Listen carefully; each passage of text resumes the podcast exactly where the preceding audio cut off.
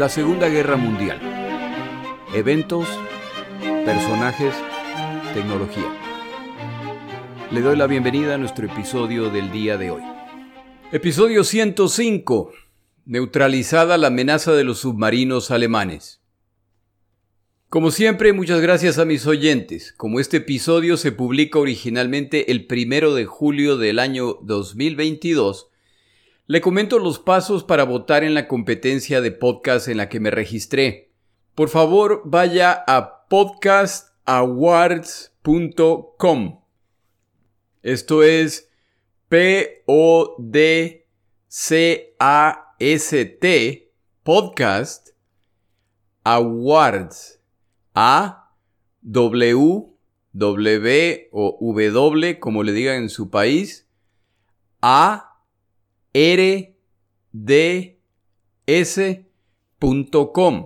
Repito, es una sola palabra más .com. podcastawards.com. Busque la categoría Best Spanish Hosted Podcast, el mejor podcast en español. Bajo esta categoría busque la Segunda Guerra Mundial, eventos, personajes, tecnología y vote por mi podcast.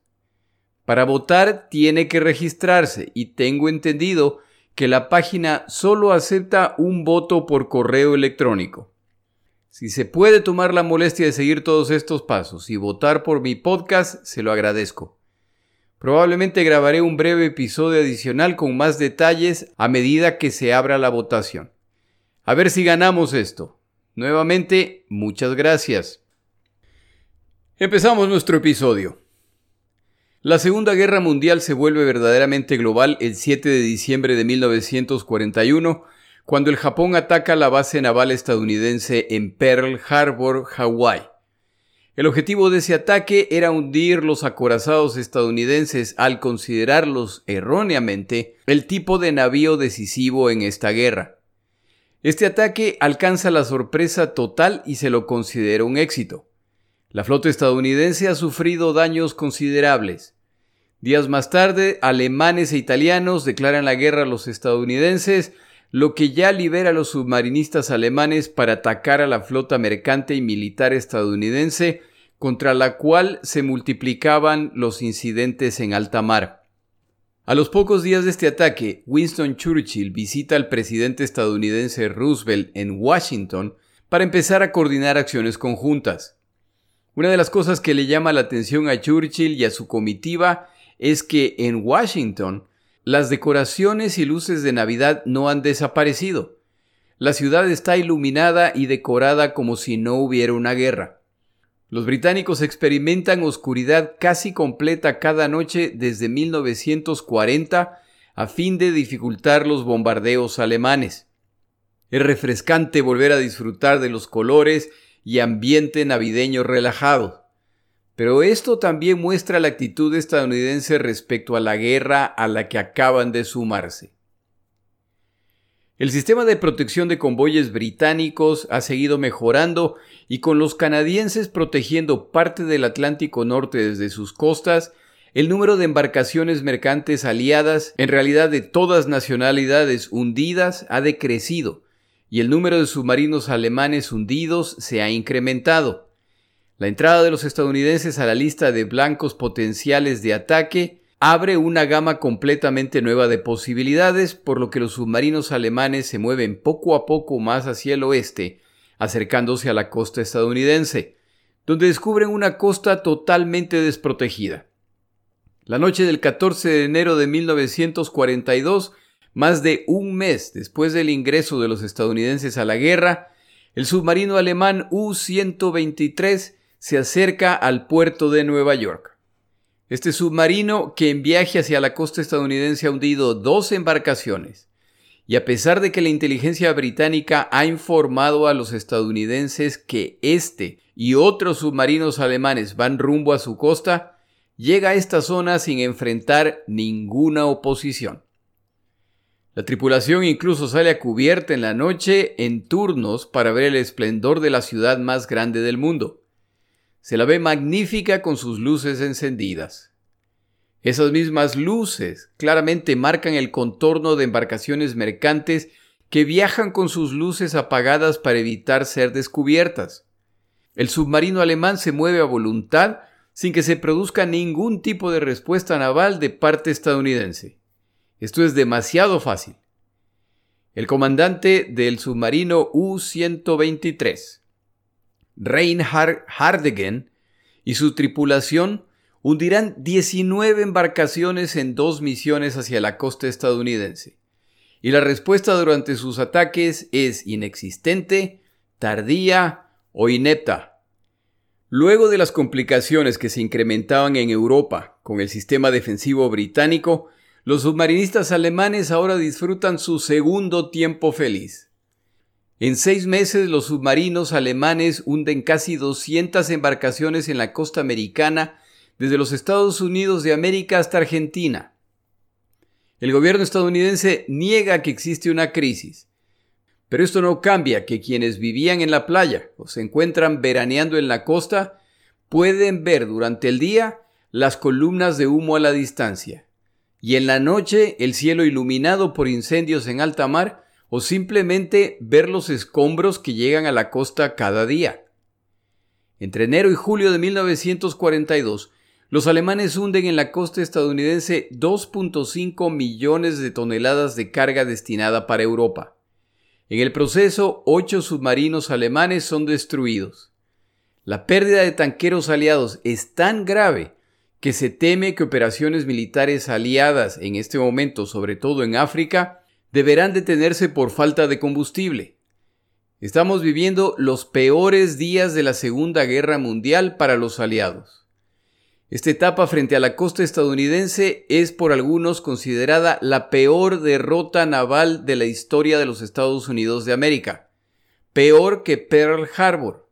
Después de todo, Pearl Harbor fue una sorpresa, lo que está ocurriendo en la costa estadounidense es totalmente predecible y hay contramedidas que han sido probadas y que los estadounidenses no implementan.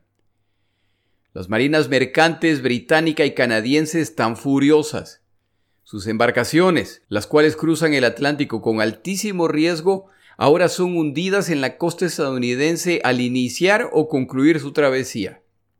Tras años de intentar contrarrestar la estrategia alemana para estrangular a Gran Bretaña, ahora los británicos una vez más están en riesgo. El ingreso de los Estados Unidos a la guerra y su limitado interés en aprender de los británicos puede costarles la guerra después de todo. Ahora hay que empezar además a preocuparse por el impacto cuando se empiecen a enviar tropas a Europa. Si esta situación no se supera, se debe anticipar la muerte de miles de combatientes, los cuales morirán sin siquiera haber llegado a su destino. La campaña de ataque a la costa atlántica estadounidense poco a poco se dirige hacia el sur y se extiende hasta el Caribe, incluyendo por supuesto el Golfo de México. El 13 de mayo de 1942, un submarino alemán torpedea al navío petrolero mexicano El Potrero del Llano. Este navío muestra claramente la bandera mexicana. Una semana más tarde, un submarino alemán hunde un segundo navío mexicano que claramente muestra su bandera, el Faja de Oro. El 22 de mayo de 1942, el presidente mexicano Manuel Ávila Camacho declara la guerra a Alemania.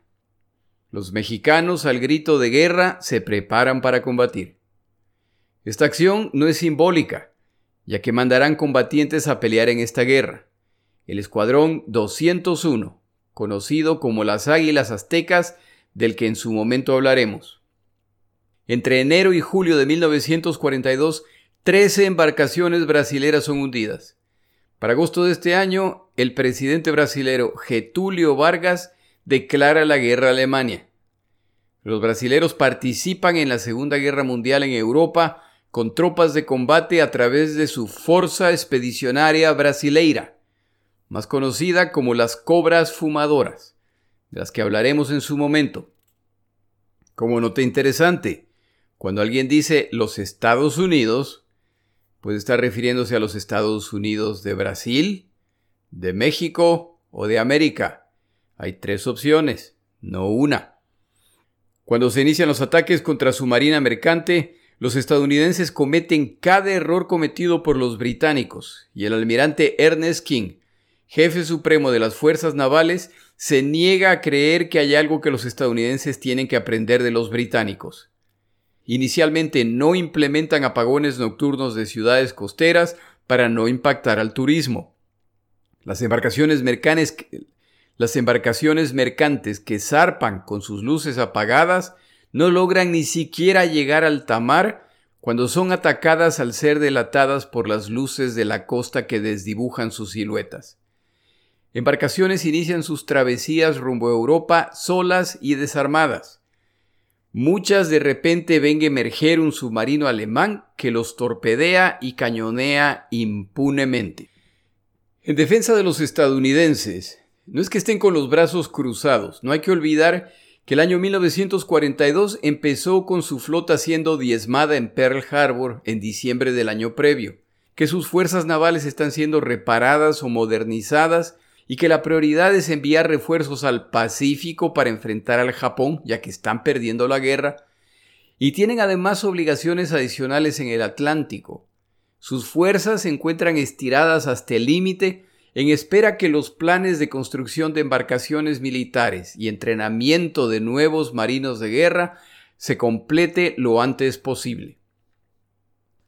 El texto consultado esta semana incluye una tabla provista por el gobierno británico luego de la guerra que muestra el número de toneladas hundidas por submarinos alemanes durante la Segunda Guerra Mundial. La gráfica tiene el aspecto de campana común en este tipo de gráfica.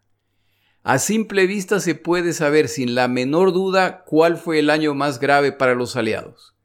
1942 principalmente la primera mitad en un año en que la guerra va en contra de los aliados prácticamente en todos los frentes. La tabla muestra la misma situación en el mar, excepto que aquí todo el año es el que va mal. Las pérdidas de este año son incomparables al resto de años de la Segunda Guerra Mundial, incluyendo tres meses en que más de 800.000 toneladas se perdieron en ataques principalmente de submarinos alemanes.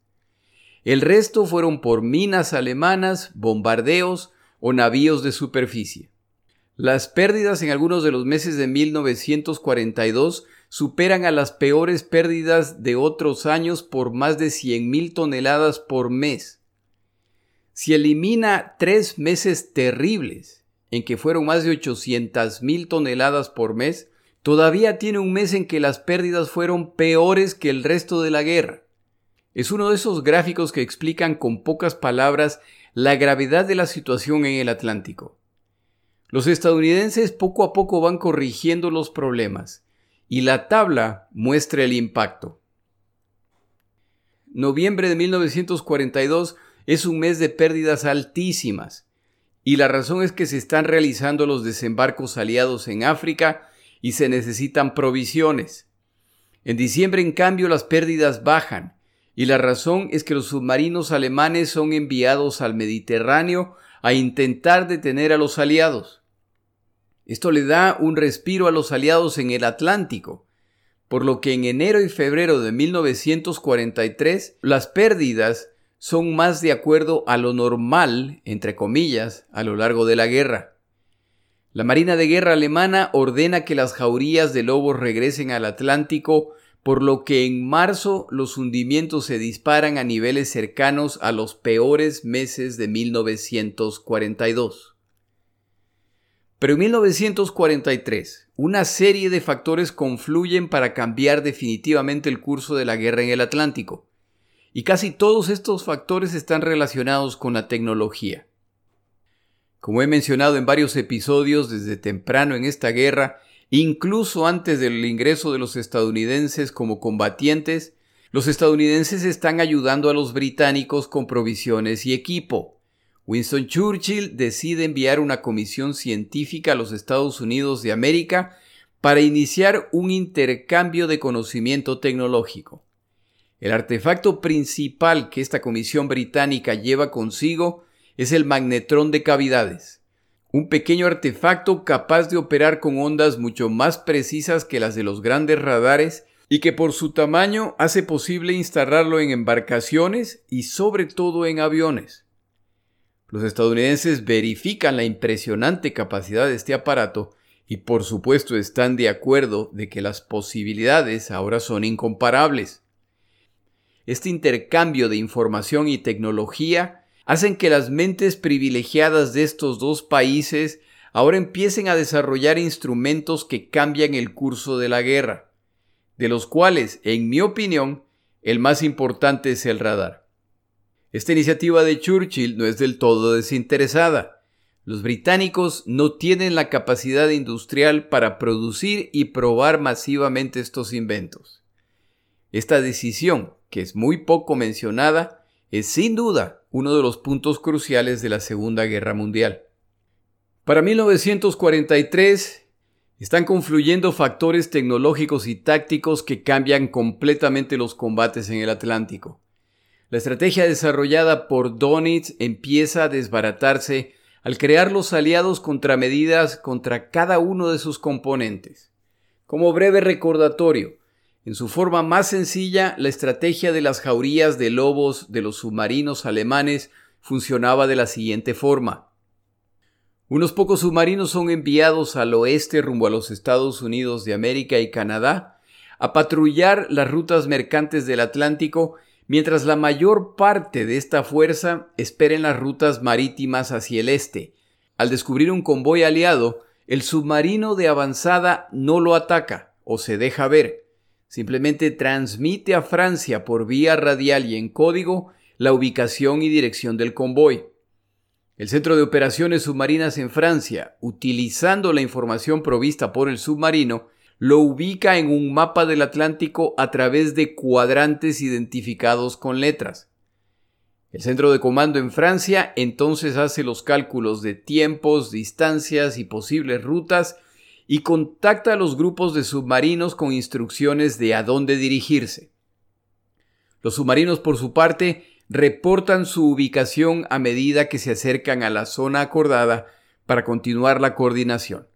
Al llegar un convoy, los submarinos alemanes que han calculado el punto de encuentro para que se produzca en la noche, esperan a las embarcaciones mercantes aliadas en la superficie, donde no pueden ser detectadas por el sonar.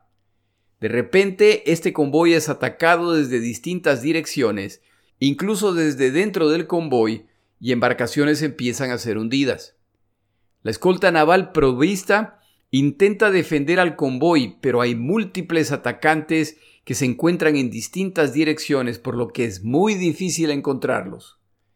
No era extraño además, al terminar el ataque, los submarinistas alemanes se retiraban, y entonces otro grupo de submarinistas alemanes iniciaban el nuevo ataque contra los sobrevivientes. La derrota de este sistema de ataque alemán no ocurre en un punto específico. Es el resultado de nuevas herramientas, mejor entrenamiento y cambio de tácticas que son implementadas poco a poco. La primera señal de la necesidad de adaptarse se da en 1941 con la llegada del radar. Antes de su implementación masiva en embarcaciones de guerra, los submarinos alemanes esperaban a sus víctimas en la superficie bajo el amparo de la noche, ya que el sonar es incapaz de descubrirlos a menos que se sumerjan. De repente se empiezan a producir ataques en que las escoltas militares se dirigen directamente contra el submarino a pesar de la oscuridad. La previamente exitosa táctica de esperar a las embarcaciones en la superficie se vuelve cada vez más peligrosa. La parte fundamental del sistema alemán es el centro de comando en Francia. Los exploradores reportan sus novedades a Francia, desde ahí se envían instrucciones a los submarinos restantes que confirman las instrucciones recibidas y que reportan su progreso en ruta hacia el punto asignado. Hay un aparato de navegación de uso común entre las marinas de muchas naciones. Este aparato permite identificar la dirección de la que vienen ondas radiales.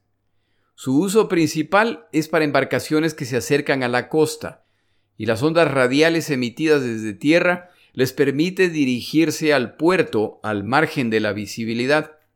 Este aparato basado principalmente en tierra ha sido perfeccionado y miniaturizado por lo que los aliados ahora los tienen instalados en sus embarcaciones. Se lo conoce como buscador de dirección de alta frecuencia y es capaz de captar las ondas de alta frecuencia que utilizan los alemanes en sus comunicaciones codificadas. Con receptores de este tipo en la costa europea y americana, y ahora en las embarcaciones, los navíos aliados ahora pueden triangular la información con las estaciones en tierra y tener una idea muy aproximada del punto de origen. Ya saben dónde se encuentran los submarinos alemanes. Esta tecnología se perfecciona tanto y se instala en tantas embarcaciones que a la larga ya no necesitan las estaciones en tierra. Las embarcaciones de combate pueden hacer triangulaciones entre ellas y ubicar a los submarinos. Cada vez que un submarino alemán en el Atlántico responde a un mensaje radial enviado desde el centro de comando en Francia, cada vez que dos submarinos alemanes se comunican entre ellos por la vía radial de alta frecuencia codificada, les están avisando a los aliados dónde se encuentran. La parte central del sistema de Donitz, por lo tanto, se vuelve su mayor debilidad. Los alemanes ni siquiera tienen el consuelo de que al menos sus mensajes son secretos. Los servicios de inteligencia británicos, luego del hundimiento del submarino U-110, logran recuperar una máquina Enigma y descubren que esta máquina tiene cuatro rotores en vez de los tres normales en este tipo de máquinas. Esta es la razón por la que no lograban descifrar los mensajes. Se dan cuenta además de que los alemanes han descifrado los códigos mercantes británicos, y esto era lo que les facilitaba tanto atacar sus convoyes. Tomará unos meses descifrar los mensajes alemanes en tiempo real, pero una vez logrado esto, ahora tienen un altísimo nivel de acceso a los planes alemanes, lo que les permite anticiparse a sus movimientos. En este punto tomamos una pausa en nuestro episodio.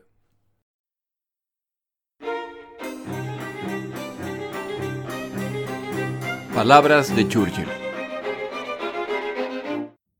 El día de hoy traigo una historia familiar de Churchill que hace referencia a un episodio reciente. Sarah Churchill, la hija mayor de Winston Churchill, se casó con Vic Oliver, un comediante de teatro. En una cena familiar en Chartwell, la casa de Churchill, Oliver intenta sacar a su famoso suegro de uno de sus estados de ánimos hoscos en los que a veces se encontraba. Oliver, que tenía una relación poco cercana con Churchill, entre otras cosas porque adquiere la costumbre de llamarlo Popsy, que debe ser un apodo relacionado con la palabra papi en inglés y que el señor Oliver considera una buena idea. En cierto momento, Oliver le pregunta, Popsy, ¿Quién en tu opinión fue el estadista más grande que jamás hayas conocido? Churchill lo piensa y responde. Benito Mussolini. Esta respuesta inesperada toma por sorpresa a Oliver. ¿Qué? ¿Por qué es eso, Popsy? Responde Oliver sorprendido. Churchill explica. Mussolini es el único estadista que tuvo el coraje necesario para ejecutar a su propio yerno. Como nota aparte, este matrimonio no duró demasiado tiempo.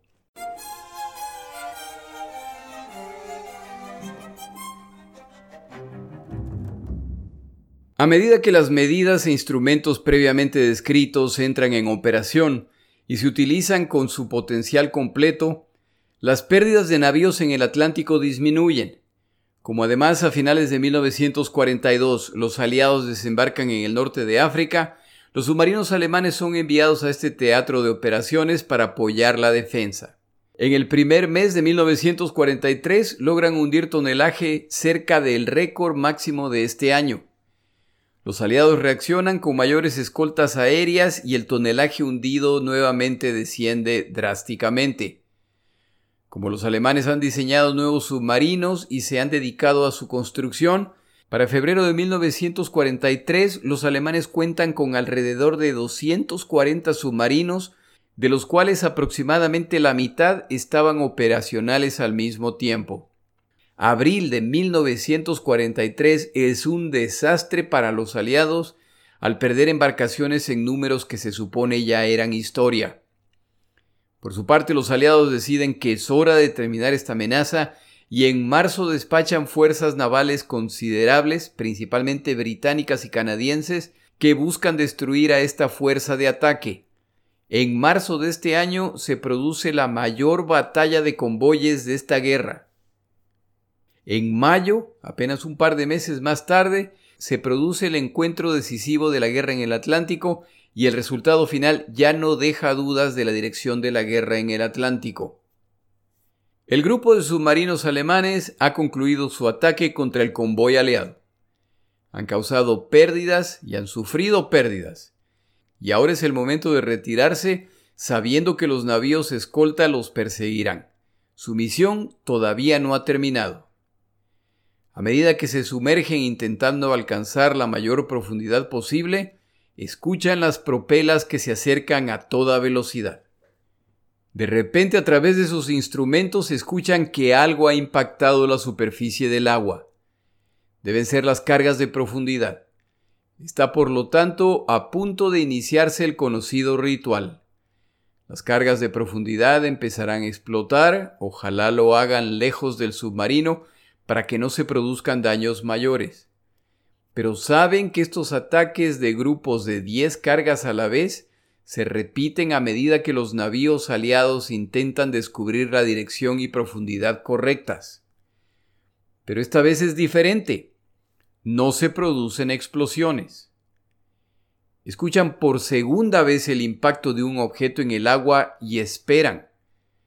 Pero nuevamente no se producen explosiones. Esto es muy extraño. ¿Cuál puede ser la explicación? escuchan el sonido por tercera vez y unos segundos más tarde escuchan el último sonido de su vida. De repente se escucha como si un martillo golpea el casco del submarino desde afuera. El sonido es seguido por una explosión que abre el casco del submarino como si fuera una lata. Dependiendo de la profundidad, al abrirse el casco, la tremenda presión del agua colapsa todo y la tripulación muere inmediatamente. Si en cambio se encontraban más cerca de la superficie, entonces el submarino probablemente se hundía y todos mueren ahogados. Si son afortunados, a lo mejor podrán emerger. ¿Qué ha sucedido? Este submarino no ha sido atacado con cargas de profundidad ha sido atacado con un invento británico que tomó cierto tiempo para ser adoptado, pero que es mucho más letal que las cargas de profundidad. Los británicos lo denominan el puercoespín, hedgehog. El concepto es similar a la carga de profundidad, que no es más que un barril lleno de explosivo de alto poder que contaba con un sensor variable que causaba que explotara a profundidades programadas. La idea era que la onda expansiva destruía el submarino. Pero para hacerlo, la carga de profundidad debe explotar relativamente cerca del submarino. La efectividad del ataque con cargas de profundidad se verificaba a través de lo que emergía. Cuando una carga de profundidad explota, haciendo una columna de agua que llega a la superficie. Si esta columna era blanca y desaparecía en segundos, entonces no se ha impactado al submarino. Si la columna de agua incluía manchas negras o grises, partes humanas o escombros, entonces se ha impactado al submarino. Los submarinistas por su parte pronto aprenden a llevar barriles de aceite sucio, los cuales soltaban luego de los ataques para dar la impresión de haber sido alcanzados. En fin, el proceso de atacar con cargas de profundidad seguramente era muy gratificante visual y auditivamente para los atacantes. Lanzar estos barriles que producen las impresionantes explosiones submarinas con sus rugidos, ver las columnas de agua ascender, esperar a ver si hay despojos en el agua. la gratificante experiencia de ver un submarino derrotado emerger, la certeza de haberlos destruido. El puerco espín es distinto. El concepto básico es el mismo que la carga de profundidad. Munición llena de explosivo de alto poder para destruir al submarino. La diferencia es que el mecanismo de disparo del puerco espín es una plataforma de cuatro morteros en la base por seis morteros en la altura, para un total de 24 municiones por descarga. Estas municiones se disparaban cuatro a la vez, empezando con las posteriores, y continuaba cada fila hasta disparar las 24. La inclinación de cada fila resultaba en que las 24 cargas ingresaban en el agua al mismo tiempo. Estas municiones son mucho más pequeñas que las cargas de profundidad, pero no explotaban al alcanzar una cierta profundidad. Explotaban al impactar un objeto duro, en este caso el submarino. La ventaja del puerco espín sobre la carga de profundidad es que las 24 municiones disparadas cubrían un área mucho mayor que la de la carga de profundidad y al explotar al hacer contacto con el submarino representa una muerte segura para su tripulación a pesar de tener una carga más pequeña. Si un submarino era impactado por dos o más de estas municiones, la destrucción era instantánea. Pero las tripulaciones de destructores y otras embarcaciones antisubmarinos inicialmente se resisten a utilizar los puercoespines al ser instalados en sus embarcaciones. Es uno de esos tantos casos de resistencia contra nuevas tecnologías. Los ataques con cargas de profundidad, como ya dije antes, son muy emocionantes e impactantes. Los ataques con puercoespines no lo son. No hay decenas de explosiones y cuando las hay es apenas normalmente una o dos. Pero la evidencia poco a poco se vuelve irrefutable.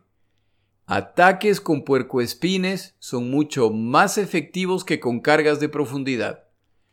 Uno de cada cinco ataques con puercoespines resultaban en la destrucción de un submarino. Compare esto con las cargas de profundidad. En este caso, una de cada 80 cargas de profundidad destruían un submarino. El almirantazgo británico empieza a insistir en el uso de esta arma en vez de cargas de profundidad y a medida que más se adopta, la vida de los submarinistas alemanes se sigue complicando. A la larga, los estadounidenses también adoptan esta arma, con terribles consecuencias para los submarinistas japoneses. De coles a nabos. Preparando este episodio aprendí algo que me pareció muy interesante. En otros episodios he mencionado las limitaciones del sonar al buscar submarinos y entre estas mencionaba que el sonar era inútil en los últimos metros de aproximación al perder el contacto con el submarino. Eso es incorrecto. En realidad no se pierde el contacto. Lo que ocurre es que como el sonar funciona a través de ondas de sonido, en los últimos metros de aproximación, debido a la velocidad a la que viaja el sonido, si el sonar hacía contacto con un submarino el pulso generado y el retorno de este pulso ocurren prácticamente al mismo tiempo, por lo que no es posible determinar si es que se perdió el contacto con el submarino o es una confirmación. Es por esta razón que para buscar operarios de sonar y radar, los capitanes preferían identificar músicos, ya que su entrenamiento les permitía distinguir las pequeñas diferencias en sonidos. Me pareció interesante. En fin, continuamos. Son las 11 de la noche y el submarino alemán se encuentra en la superficie en algún punto del Atlántico. Se han asegurado de que no hay convoyes aliados a centenas de kilómetros de distancia. De acuerdo a los reportes más recientes, mantenerse cerca de los convoyes, incluso en la noche, ya no es seguro, ya que las embarcaciones de escolta los atacan. La razón es el radar que ahora tienen estas embarcaciones. Los motores a diésel del submarino alemán están cargando las baterías eléctricas que operan al estar sumergidos. La tripulación de este submarino finalmente se puede relajar por unas horas. De repente se enciende una potente luz a centenas de metros del submarino, la cual les apunta, lo que en medio de la oscuridad resulta en segundos de ceguera total hasta que sus ojos se acostumbren. Se escucha de repente el ruido de motores encendiéndose y la cubierta del submarino empieza a ser ametrallada. Caen un par de bombas que afortunadamente solo causan daños menores a la embarcación al impactar un poco por delante del submarino. Tres tripulantes mueren, dos más desaparecen, y tras unos cuantos minutos de pánico, el resto de los tripulantes han logrado regresar al interior del submarino, donde los procedimientos para sumergirse se ejecutan a toda carrera. Antes de alejarse, escuchan el estallido de dos bombas adicionales. Es casi como haber sido atacados por un fantasma. ¿Cómo es posible que no hayan escuchado los motores del avión que se aproximaba? ¿Cómo es posible que los hayan encontrado en la oscuridad de la noche? ¿Qué fue esa luz que han visto y que aparece y desaparece repentinamente? El submarino reporta a su centro de comando en Francia lo ocurrido. Este evento deja en claro que los submarinos ya no están a salvo en el Atlántico ni aún en la noche y en completo aislamiento. ¿Qué ha sucedido? A un avión aliado de reconocimiento se le ha asignado una misión nocturna. Esto hasta hace poco era imposible, pero ahora ciertos aviones aliados ya cuentan con avanzados radares que buscan en la superficie del mar. El radar les indica desde centenas de metros de altura la presencia de embarcaciones a decenas de kilómetros a la redonda, incluidas las torres de mando de los submarinos alemanes en la superficie. Un submarino alemán en la superficie muestra la clara silueta en la pantalla del radar. El navegante de este bimotor aliado descubre al submarino alemán y lo comunica al piloto deciden ejecutar una maniobra practicada muchas veces. Dan la vuelta y se ponen en ruta directa hacia el submarino. Apagan entonces los motores del avión y lo dejan planear hacia su objetivo. Bajo una de sus alas, este avión lleva una potente luz diseñada por un comandante británico, la cual se puede instalar bajo el ala de un bombardero en lugar de una de sus bombas. Mientras el bombardero planea hacia su objetivo, el operador de radar se asegura de que siguen acercándose a su blanco. A través del altímetro, el piloto se asegura de que ellos mismos no están a punto de transformarse en un submarino. Al acercarse a centenas de metros del submarino y a pocos metros de altura sobre el mar, encienden sus motores, encienden la poderosa luz y el artillero empieza a ametrallar la torre de mando del submarino mientras se sueltan las bombas. En apenas unos segundos el ataque ha terminado. Desafortunadamente han esperado demasiado y el ataque falla. Se elevan y giran para un segundo ataque, pero para entonces el submarino alemán ya se ha sumergido. Los alemanes responden con sus propias innovaciones, que incluyen torpedos que luego de ser disparados pueden realizar giros de hasta 90 grados. Esto permite disparar a los convoyes incluso si se navega paralelamente a ellos. Los alemanes diseñan además torpedos que viajan en grandes arcos que se reducen en cada vuelta, lo que les permite disparar torpedos en medio de convoyes. Este torpedo a la larga en sus giros encontrará su blanco. Los alemanes desarrollan además torpedos con sensores capaces de identificar y seguir el sonido de las propelas hasta alcanzar a sus blancos. Estos torpedos se pueden disparar sin emerger y solo hay que hacerlo en la dirección general de la embarcación enemiga. El torpedo se encarga del resto. Pero todas estas innovaciones no son suficientes para cambiar el rumbo de esta guerra. Para 1943, como dicen los mexicanos, ya no es lo duro, sino lo tupido. El mes de mayo de 1943 es llamado por los submarinistas alemanes Mayo Negro. Este mes se abre con una batalla de convoyes en que los dos lados se causan daño. Los alemanes hunden 13 embarcaciones aliadas, al costo de seis de sus submarinos. En encuentros adicionales entre convoyes y submarinos, los alemanes logran hundir siete embarcaciones aliadas, pero pierden siete submarinos. La última gran batalla de mayo entre un convoy aliado y submarinos alemanes se salda con cinco submarinos alemanes hundidos. Por su parte, los submarinos alemanes no logran hundir un solo navío aliado. Estos números, por supuesto, son insostenibles.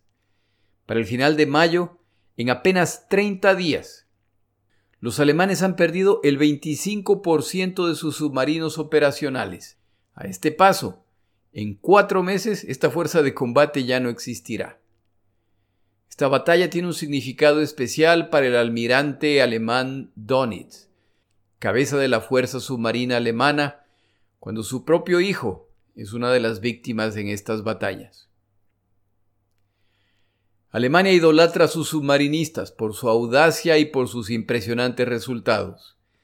Para 1943 lo hacen por otra razón, su disposición a morir por la nación.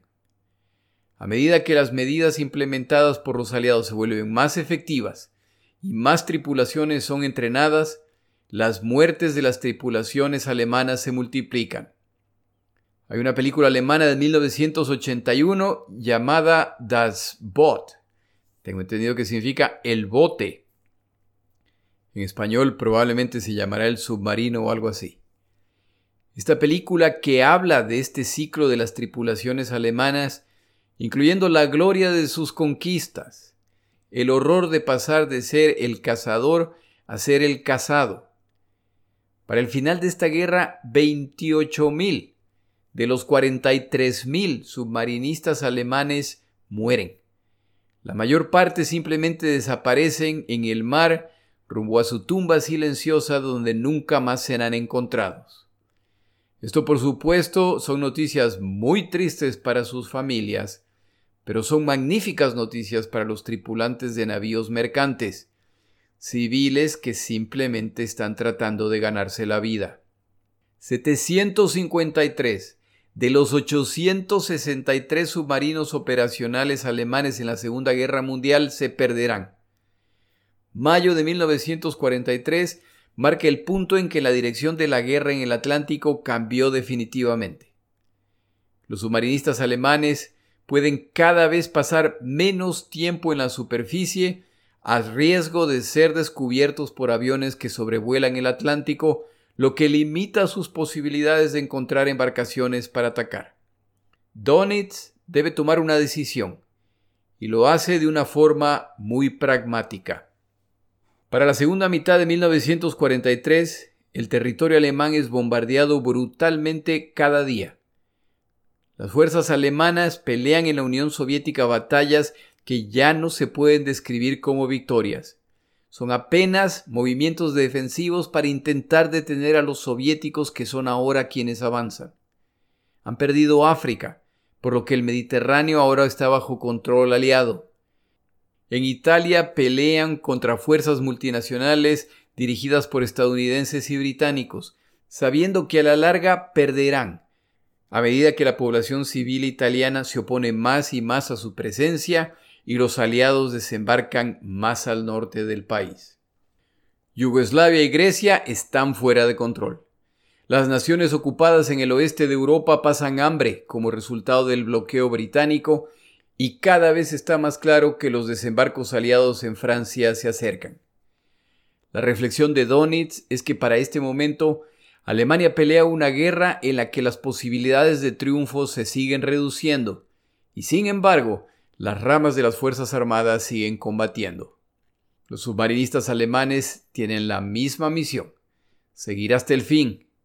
Además, si los submarinos alemanes desaparecen del Atlántico, entonces estos navíos de combate y bombarderos serán asignados a otros teatros de operaciones. Donitz adapta las tácticas. Los submarinos alemanes ya no son las magníficas jaurías de lobos que cazaban en grupo. Ahora sus embarcaciones deben esconderse y viajar individualmente. Atacan cuando se presenta alguna oportunidad para inmediatamente escapar, lo que cada vez es más difícil. Con esta campaña decidida, ahora es posible para estadounidenses y canadienses enviar libremente decenas de miles de combatientes a través del Atlántico. El equipo de combate sigue llegando por toneladas a los puertos en Gran Bretaña en impresionantes convoyes que cuentan con múltiples navíos de combate y cobertura aérea durante la mayor parte del trayecto. Estos combatientes y equipo se acumulan en preparación para los desembarcos en Francia. Este tipo de movimiento naval con impresionantes convoyes no puede ser escondido, por lo que todos, empezando con los alemanes, ahora saben que el intento aliado de regresar a Europa Occidental está en camino. Falta saber dónde, cuándo y cómo. Nos estamos acercando a 1944 año en que los británicos y estadounidenses nuevamente han prometido a Stalin desembarcar en Francia. En el siguiente episodio regresamos al frente este en Europa. Es hora de ver cómo va la situación en esta zona. Lo hacemos al actualizar la situación en la ciudad de Leningrado, la cual ha estado bajo asedio desde mediados de 1941. Mi nombre es Jorge Rodríguez. Gracias por acompañarme.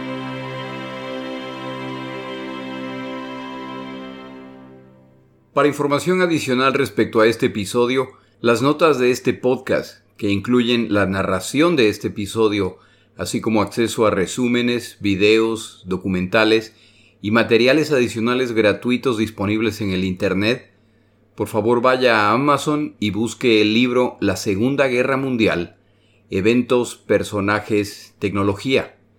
Al comprar estas notas me ayuda y me apoya financieramente. Puede encontrar información adicional en mi página web, lasegundagm.com. Muchas gracias.